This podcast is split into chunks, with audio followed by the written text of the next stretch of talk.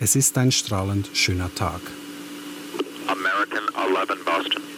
Eine American Airlines Maschine verlässt Boston Richtung Los Angeles.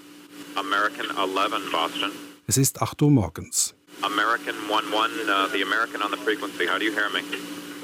Bereits 14 Minuten nach Abflug ist die Maschine für das Bodenpersonal nicht mehr erreichbar. This is Boston. I turned American 20 left and I was going to climb. He will not respond to me now. At all. Es ist der 11. September 2001.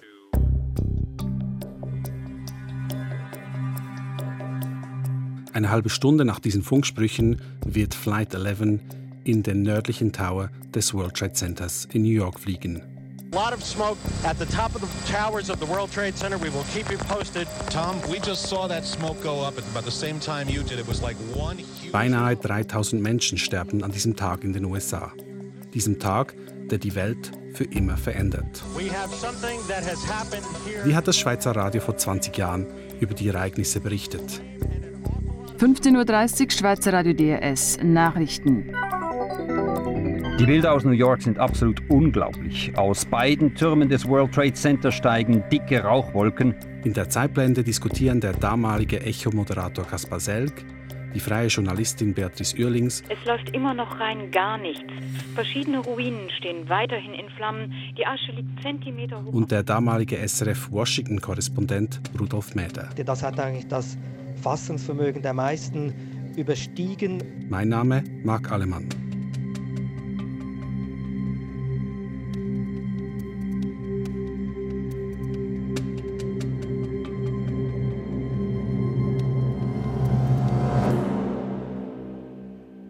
Strahlend blauer Himmel also über New York und Washington DC.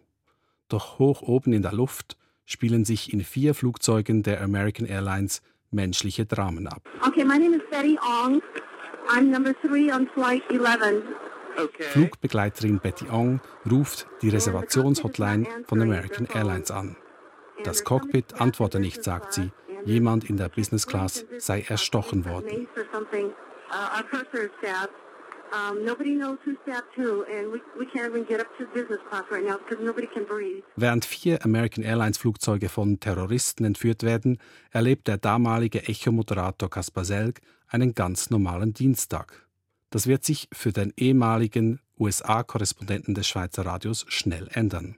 Es war ein ganz langweiliger Nachmittag. Äh, Ich saß in meiner Moderatorenkabine und versuchte irgendwelche knackigen Schlagzeilen zu schreiben zu dem nicht so knackigen Inhalt, den wir bis dahin hatten. Und dann steht eine Nachrichtenredaktorin weiter vorne auf und fragt, weiß jemand, was WTC ist? Haben wir gefragt, was meint da, was, was ist der Zusammenhang? Und dann eben World Trade Center, ein Flugzeug ist da reingeflogen. Meine erste Reaktion war, der äh, East River ist äh, eine Abflugschneise vom LaGuardia Flugplatz. Es fliegen dort auch die äh, Helikopter, die Sightseeing-Helikopter herum. Da ist irgendein Unfall passiert. Aber wir haben trotzdem sofort mal die amerikanischen Sender aufgeschaltet, CNN. Und da ging es eine Weile, bis die ersten Bilder kamen. Aber als die Bilder kamen, habe ich gesehen, dass das ist ein Rieseneinschlag. Das kann kein Helikopter gewesen sein. Da ist mir schon mal ganz mulmig geworden.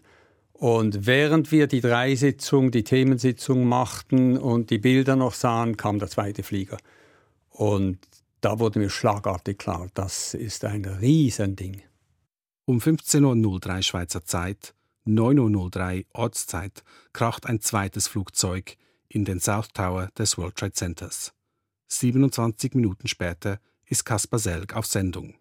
Nach dem ersten Einschlag eines vermutlich kleineren Privatflugzeuges in den einen, in den Nordturm, begannen sämtliche Fernsehstationen Bilder von diesem ersten brennenden Turm zu senden. In New York beobachtet die Journalistin Beatrice Uerlings die Katastrophe von ihrem Küchentisch aus. Ich wohnte damals in Brooklyn Heights. Brooklyn Heights ist auf der anderen östlichen Seite des East River. Ich hatte also direkten Blick von meiner Dachterrasse aus äh, auf das World Trade Center. Und eben da saß ich dann auch, äh, war Kaffee am Trinken und auf einmal sah ich das erste Flugzeug in äh, das World Trade Center reinfliegen. Im ersten Moment habe ich mir gedacht, mein Gott, was passiert da? Und habe mir gedacht, das ist ein tragisches Unglück. Ich meine, New York sind 10 Millionen, mehr als 10 Millionen Menschen auf engstem Raum zusammen. Der Flugverkehr ist einfach enorm und sowas musste ja irgendwann mal passieren. als das zweite dann kam, habe ich mir gedacht, okay, das kann jetzt nicht kein Unglück mehr sein. Habe dann aufs Handy geschaut, Handy kein Empfang. Habe gedacht, mein Gott, bin runtergelaufen in meine Wohnung, äh, wo dann auch auf dem Anrufbeantworter dann schon zig Nachrichten waren, melden Sie sich, äh, können Sie berichten und so weiter und so fort auf dem Festnetz. Das funktionierte noch, Internet und Handy funktionierten nicht mehr.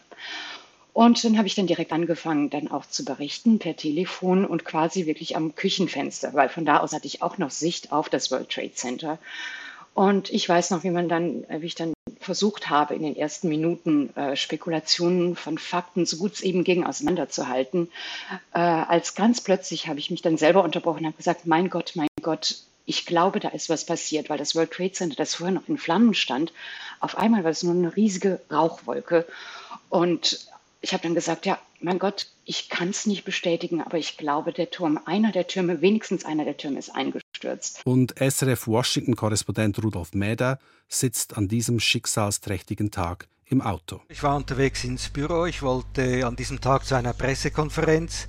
Es war ein strahlend blauer Tag und sah nach einem gemütlichen Tag aus. Dann ging plötzlich das Handy, Studio Bern, wo bist du, was machst du? Geh sofort ins Büro, vergiss die Pressekonferenz. In New York ist was Schreckliches passiert, Flugzeug ins World Trade Center gerast und da bin ich natürlich äh, sofort ins Büro, habe Fernsehen angestellt und versucht zu verstehen, was da passiert. Kaspar Selg in Bern, Rudolf Mäder in Washington, D.C und die freie Journalistin Beatrice Uerlings in New York. Sie lieferten dem Schweizer Radiopublikum vor 20 Jahren die wesentlichen Informationen über die Anschläge. Ich habe mit ihnen über ihre Erinnerungen an damals gesprochen und wollte als erstes von Beatrice Uerlings wissen, wie sie am 11. September von Brooklyn nach Manhattan gelangt sei. Ich bin eigentlich mit dem Fahrrad rübergefahren, weil die U-Bahn natürlich funktionierten im ersten Moment gar nicht. Und ich bin dann mit meinem Fahrrad über die Brooklyn Bridge, weil wir haben dann auch mit dem Büro, ich arbeitete damals in einem Medienbüro mit äh, verschiedenen Journalisten aus ganz Europa zusammen. Und wir hatten uns dann entschieden, lass uns alle zusammentreffen, um, um halt gemeinsam Bericht zu erstatten und auch austauschen zu können. Also habe ich mein Fahrrad genommen und bin dann über die Brooklyn äh, Bridge, die Brücke von Brooklyn nach Manhattan, mit dem Fahrrad gefahren und ähm, naja, die Bilder, man, man, erinnert sich da auch noch aus dem Fernsehen, diese Leute alle in, in Asche eingedeckt und über mir, ich auf meinem kleinen Fahrrad, über mir diese riesige Rauchwolke, die sich wirklich einfach nach Osten hinweggezogen hat. Ähm, das war dann schon sehr, sehr dramatisch und ich habe mir gedacht, mein Gott, wo bin ich jetzt in, äh, you know, Mad Max Nummer drei oder so. Es war schon ähm, ergreifend und ja, fehlen einem die Worte, auch wenn man als Journalist eigentlich nicht sagen dürfte, dass einem die Worte fehlen. Kaspar Selby, war das im Newsroom in Bern so weit weg von den eigentlichen Ereignissen? Es war natürlich sehr schwierig. Äh, in der ersten Phase, Rudi Meder hat es angesprochen, haben wir ihn noch nicht zur Verfügung gehabt. Er war noch im Auto, er war noch unterwegs und wir mussten natürlich sofort loslegen, oder? Und wir haben dann sofort entschieden, äh, dass ich, weil ich eben erst aus Amerika zurückkam, die Verhältnisse einigermaßen kenne, die Quellen einigermaßen gegeneinander gewichten kann und so weiter, dass ich einfach sofort in die Nachrichtenberichterstattung wechsle. Ein Kollege, Philipp Scholtmann, hat dann die Echo-Moderation übernommen und ich habe im Wechselgesang mit einer Kollegin der Nachrichtenredaktion alle halbe Stunde Nachrichten gemacht. Wir haben dann auch alle Sender zusammengeschaltet und jede halbe Stunde informiert. Und ich habe mich dann einfach immer 20 Minuten lang informiert, mir ein paar Notizen gemacht, bin ja alle halbe Stunde ins Studio gegangen und habe berichtet. Äh, mit den Quellen, Agenturen, die man hat, mit den zwei amerikanischen Fernsehsendern, die wir hatten. Und dann, als äh, Rudi Mäder im Studio oder im Büro angekommen war, natürlich vor allem mit den Informationen, die er geliefert hat. Zuerst war es ja ein Flugzeug, dann waren es zwei Flugzeuge, die ins World Trade Center geflogen waren, dann das Pentagon, dann äh, stürzten die Gebäude zusammen. Die Situation veränderte sich die ganze Zeit. Man wusste nicht, wie schlimm es ist. Wie sind Sie mit dieser Nachrichtenflut, nach mit dieser Ungewissheit umgegangen? So, dass ich einfach zusammenfasste, was ist neu, was ist gesichert, was nicht. Das dünkt mich in so einer Situation immer ganz wichtig. Es, es kamen ja völlig abstruse Meldungen herein, oder? Es sind gesichert jetzt 14 Tote. Man hat gesehen, wie die beiden Türme brennen, oder? Und dann ist da von 14 Toten die Rede. Völlig absurde Informationen, die man auch auszuscheiden versucht. Oder man sagt eben, das ist gesichert, jenes nicht. Oder beispielsweise hat NBC oder MSNBC damals äh, gemeldet, das State Department sei auch in Flammen. Und das war aber ein Irrtum, weil von der, äh, vom Büro, von dem aus die berichtet haben, in der Sichtachse zum Pentagon oder äh, liegt das State Department. Die haben gemeint, das State Department raucht dabei was das Pentagon. Also es war sehr viel unübersichtliche Information da und wichtig war in der Situation einfach alle halbe Stunde auseinanderzuhalten, was ist gesichert und was nicht. Frau Oehling, Sie haben gesagt, Sie waren unterwegs, Sie wollten sehen, was die Menschen sagen. Was haben Sie an diesem Tag erlebt? Nun ja, ich glaube, was mir am meisten in Erinnerung geblieben ist, ist wirklich der Zusammenhalt der New Yorker damals. Das war, das habe ich vorher nie gesehen und ich habe es auch nachher nie mehr gesehen. Man ging halt durch die Stadt und da waren die Restaurateure, haben halt Klapptische rausgestellt, haben Getränke gebracht und Sandwich und, und Sachen zu essen für die Leute. Die Blutspendezentren waren über überwältigt von Anstürmen. Jeder wollte helfen, jeder wollte tun, was es eben gab, manchmal nur im Kleinen. Ich habe Freunde gehabt, die haben halt ihre Wohnungen geöffnet, damit sie sich aus, damit die Leute dann reinkommen konnten und dass man sich austauschen könnte, über Ängste reden, ähm, also vom Großen bis zum Kleinen. Und wie gesagt, einen Zusammenhalt hat es nie mehr gegeben. Wir haben jetzt vor ein paar Monaten leider gesehen, im, im Zuge der Rassenunruhen und mit dem Virus, dass es Randale in New York gegeben hat. Nach dem 11. September oder beim, am 11. September selber war davon nichts zu spüren. Jeder hat zusammengehalten. Ich glaube auch, weil jeder sich betroffen gefühlt hat. Also alt, jung, äh, krank, gesund, gelb, rot, grün, welche Farbe auch immer. Äh, alle fühlten sich angegriffen von einem externen Feind, was es so nie gegeben hat in Amerika. Rudolf Meder, wie war es in Washington? Washington wurde an diesem Tag auch angegriffen. Wie haben Sie den Tag dort erlebt? Ja, als ich ins Büro kam, war, äh, also wir wissen ja heute genau, was passiert ist, wann welcher Flieger, Flieger der wo abgeflogen ist, in, in den Tower gecrashed ist. Aber was mir noch in Erinnerung bleibt, ganz stark, am Anfang war einfach ein Riesenchaos. Es war, es hieß ganz am Anfang, ein Kleinflugzeug sei hinein, äh, in den Turm, Turm hineingerast und dann diese Flugzeugenführungen und ich habe ganz ehrlich gesagt einen Moment gebraucht, dass, bis ich gemerkt habe, dass das die gleiche Geschichte ist, dass die entführten Flugzeuge in den Tower gecrashed sind und dann war das Pentagon, das in Flammen aufging, eine dicke Rauchwolke sah ich am blauen Himmel, ganz schwarz, ganz groß. Und dann war noch das entführte Flugzeug, das in Pennsylvania abgestürzt ist man, man hat dort sofort spekuliert, ja wurde das abgeschossen, was ist passiert, Kampfflugzeuge waren ja aufgestiegen, die Zugänge nach Manhattan wurden blockiert, es waren so viele Informationen, die da gekommen sind und sich überstürzt haben, dass ich irgendwie wie, wie gekämpft habe, die Übersicht zu bewahren und zu verstehen, was wirklich passiert. Es war wirklich ein, ein Riesenchaos, das damals war. Franz Hohler hat äh, in einem Stück für SRF 2 gesagt über diesen Tag, dass Journalisten die, die Worte gefehlt hätten, eigentlich das, das zu vermitteln, was passiert sei. Ist das Ihnen auch so vorgekommen, dass Ihnen manchmal die Worte fehlen? Es ist ganz schwierig natürlich und, und ich glaube auch, irgendwie beginnt man dann so in einer Informationsmaschine zu funktionieren und auch sich gewissermaßen emotional wie, wie abzusch, abzuschotten. Also ich mag mich auch erinnern, die ganze menschliche Tragik und diese Tragödie, was da passiert, diese Tausende von Leuten eingeschlossen sind in einem Turm, der brennt, keinen Fluchtweg offen haben, dass sie nicht, dass sie nicht hinunter können. Diese ganze menschliche Dimension, was da wirklich passiert ist, das ist mir erst irgendwie am Abend dann klar geworden. Irgendwie habe ich mich dann, als in der Schweiz Nacht war, in einen Sessel fallen lassen und mir gesagt, mein Gott, was ist da passiert?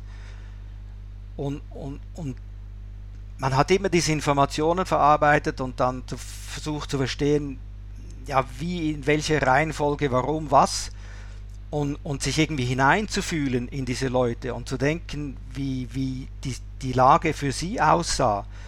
Das kam für mich erst, am, erst später. Ich war wie in Trance gewissermaßen und habe einfach funktioniert.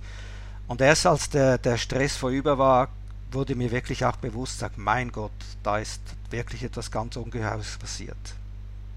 Das war bei uns eigentlich genau gleich, aber umgekehrt.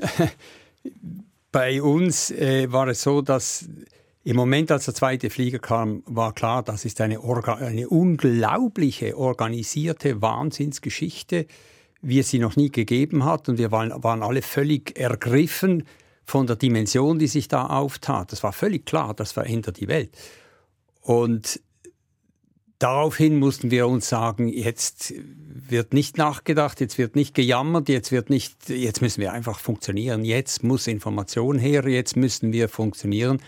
Und was wen da wie betroffen hat, das wird danach bearbeitet. Oder? Also wir haben quasi zuerst eine Initialemotion gehabt, die enorm heftig war, weil wir diesen Flieger kommen sahen am Fernsehen und wie das geknallt hat und wie dieses äh, World Trade Center mindestens in diesen paar Stockwerken da oben in Flammen aufging. Das war so eindrücklich, oder, dass wir fast keine Worte mehr fanden und uns dann selber überreden müssen, jetzt müssen wir einfach funktionieren. Ich glaube, in diesem Fall hat man einfach keine Wahl. Ähm, Im Nachhinein ist es einfach zu sagen, aber so viele Leute haben einfach, wenn der Schock da ist, dann funktioniert man halt wie eine Maschine. Ich meine, Feuerwehrleute konnten nicht sagen, ich kann jetzt nicht funktionieren. Rettungskräfte können nicht sagen, mein Gott, ich bin so schockiert, ich höre auf. Jeder hat sich zusammengesückt und man tut halt, was man kann. Ähm, die Emotionen auch, glaube ich, wenn da so viel passiert auf einmal, die Emotionen kommen jetzt sehr, sehr viel später raus. Ich habe zum Beispiel erst einen Tag danach gedacht, mein Gott, am Tag vor dem 11. September war ich selber im World Trade Center für ein Interview. Das hätte am Tag nachher sein können. Ähm, also das kommt erst viel später raus. Am Anfang funktioniert man halt, glaube ich, wie eine Maschine und versucht zu tun, was man kann. Kasper Selk, Sie mussten wenige Stunden nach den Anschlägen bereits eine Art Einschätzung, Einordnung geben im Echo der Zeit. Wie haben Sie das geschafft, überhaupt solche Ereignisse so schnell einzuordnen? Ich meine, die erste Re Reaktion auf diese Wahnsinnsgeschichte, die war auch richtig, oder? Nämlich, da ist etwas passiert, das äh, wird, das ist eine Zeitenwende, oder? Äh, dieses Land, das immer hinter den großen Meeren lag, das zwar mit vielen Konflikten in der Welt zu tun hatte, aber selber nie Ziel von solchen Angriffen gewesen ist, ist jetzt angegriffen worden im wirtschaftlichen Zentrum, im militärischen Zentrum und geplant war auch noch das politische Zentrum zu treffen. Das heißt, da ist irgendeine Macht am Werk, die das jetzt kann und auch will, oder? Und diese ganzen Gedanken, die habe ich dann am, am, am Tag danach äh, festgehalten. Ja. Aber im Ansatz haben Sie das eigentlich schon am ersten Tag gesagt, eben, dass, dass hier die, die USA erstmals in ihrem Herzen angegriffen wird. Also das, das war Ihnen relativ schnell klar. Das war mir sofort klar irgendwie. Oder wenn man äh, acht Jahre lang Berichterstattung aus Washington gemacht hat und die ganzen Verhältnisse einigermaßen kennt und so weiter. Und dann passiert sowas, äh, das war wirklich spontan klar. Das ist eine riesige neue Situation. Frau Irlings hat es vorhin angesprochen, äh, Amerika hat viele Feinde und hat äh, viele Konflikte durchgemacht. Äh, man denkt an seine Rolle im Zweiten Weltkrieg und, und, und. Aber dass Amerika direkt so angegriffen würde auf dem eigenen Territorium und dann noch mit dieser Präzision und diesen drei Zielen, oder? Das war natürlich völlig klar. Das ist eine neue Dimension und die wird auch eine neue Dimension amerikanischer Politik herbeiführen. Ja, ich glaube, da, da hat der Kasper schon recht. Das ist, ähm, ich glaube, dass die New Yorker und Amerika als Ganzes wirklich ein bisschen an Unschuld verloren haben. Die Amerikaner haben sich immer gedacht, die haben den Terror im wenn es Terror gab, dann war das lokal, dann war das ein Außenseiterphänomen, das kam von innen. Und auf einmal gab es halt, wie wir eben schon erwähnt hatten, diesen ähm, externen Feind, von dem sich alle betroffen fühlten. Und diese Terrorgefahr, diese Gefahr zu erkennen, das war und neu und das hat auch, glaube ich, die Gesellschaft nachhaltig geprägt. In New York ähm, die Überwachung der Privatsphäre, äh, Polizeiaufgebot überall. Also das hat es vorher nicht gegeben oder an den Flughäfen. Ich kann mich erinnern, ein paar Tage vor New York war ich zu spät für ein Flugzeug, äh, musste ein Flugzeug, Liegenflugzeug nehmen, war zu spät und ähm, habe dann gesagt, ich muss aber dahin. Oh, kein Problem. Habe ein kleines Kärchen genommen, ein Auto genommen, mich aufs Flugzeug gesetzt und ich weiß, damals hatte ich noch, ich bin Belgierin ursprünglich, hatte ich einen belgischen Pass in Flämisch und Französisch nur ausgestellt. Der Steward hat sich das, Flugbegleiter hat sich das angeguckt, hat gesagt, ah, Brussels, Brüssel, das ist ihr Familienname, ja? Und ich wollte was sagen, na, na, setzen Sie sich, wir fahren jetzt erstmal ab. Also das war keine Kontrolle vorher und jetzt ist das 180 Grad anders. Natürlich, alles wird kontrolliert. Ja, es war klar, äh, das hat das Land verändert. Das gibt wie ein Vorher und ein Nachher. Präsident Bush war ja zunächst abgetaucht, also er war in Florida dieser Schulklasse und dann hat er sich aber äh, den ganzen Tag über versteckt in irgendwelchen Bunkern und erst am Abend kam er dann nach Washington zurück und hat dann auch eine Rede gehalten und hat ja dann sehr schnell den Begriff, also ich glaube es war nicht an diesem Tag selbst, aber in den folgenden Tagen den Begriff War on Terror geprägt und damit äh, eigentlich den Startschuss gegeben zu einer ganz neuen Politik. Und natürlich Muslime und Islam gerieten da unter Generalverdacht einmal in einer ersten Phase, hat sogar den Begriff Kreuzzug äh, erwähnt am Anfang, hat sich dann aber korrigiert und nachher gesagt, nein, nicht der Islam ist unser Feind, sondern die Extremisten sind unsere Feinde. Also, aber das hat dann der ganzen Politik einen, eine neue Dimension gegeben mit den bekannten Konsequenzen, die Invasion in, in Afghanistan und dann später auch in Irak. Frau Uehlings, haben Sie das alles schon kommen sehen in den nächsten Tagen, dass es, dass es Krieg geben wird? Ja, ich glaube, die Wut hat sich ähm, ist ein bisschen später gekommen und vor allem, glaube ich, nachdem die Regierung diesen War on Terror, diesen Krieg gegen den Terror äh, deklariert hat. Ähm, ich weiß nicht, ob es eine Wut war, aber es war auch eine Angst und es war ein Misstrauen andere, anderen Menschen gegenüber, was ich so in New York, ich, hab, ich lebte schon seit sechs Jahren damals dort, nicht gesehen hatte. Klar, Amerika hat Probleme gehabt mit der Sklaverei. Immer noch viel zu tun gibt es da auch in der Aufarbeitung. Aber was mich an New York immer fasziniert hat vorher, ist, dass so viele Menschen und Kulturen auf so engem Raum und so gut wirklich zusammenleben. Und da war schon, ich kann mich erinnern, einen Tag, ein paar Tage nach dem äh, Zusammensturz der Türme saß ich in der U-Bahn und die U-Bahn musste halten, weil irgendwie ein Schienenwechsel gemacht wurde, Gott weiß was. Und den Leuten natürlich, mein Gott, die haben sich, jeder hat sich gedacht, mein Gott, jetzt ist wieder was passiert dort, dort, dort oben. Ne? Wir saßen im Tunnel und wie die Leute die anderen angeschaut hatten, weil einer einen Turban aufhatte, gingen alle, alle Gesichter einfach dahin. Und das war schon irgendwas, das, das mich erschrocken hat und wo ich dachte, mein Gott, New York wird nie mehr wieder zusammenwachsen. Aber ich glaube, das hat sich gelegt mit der Zeit und das geht schon wieder etwas besser, auch wenn ich mit Freunden spreche, die andere aus der arabischen Welt kommen, aus der arabischen Welt kommen, die haben gesagt, also es hat sich schon wieder gebessert seither. Würden Sie sagen, dass 9-11 diese Gesellschaft bis heute geprägt hat?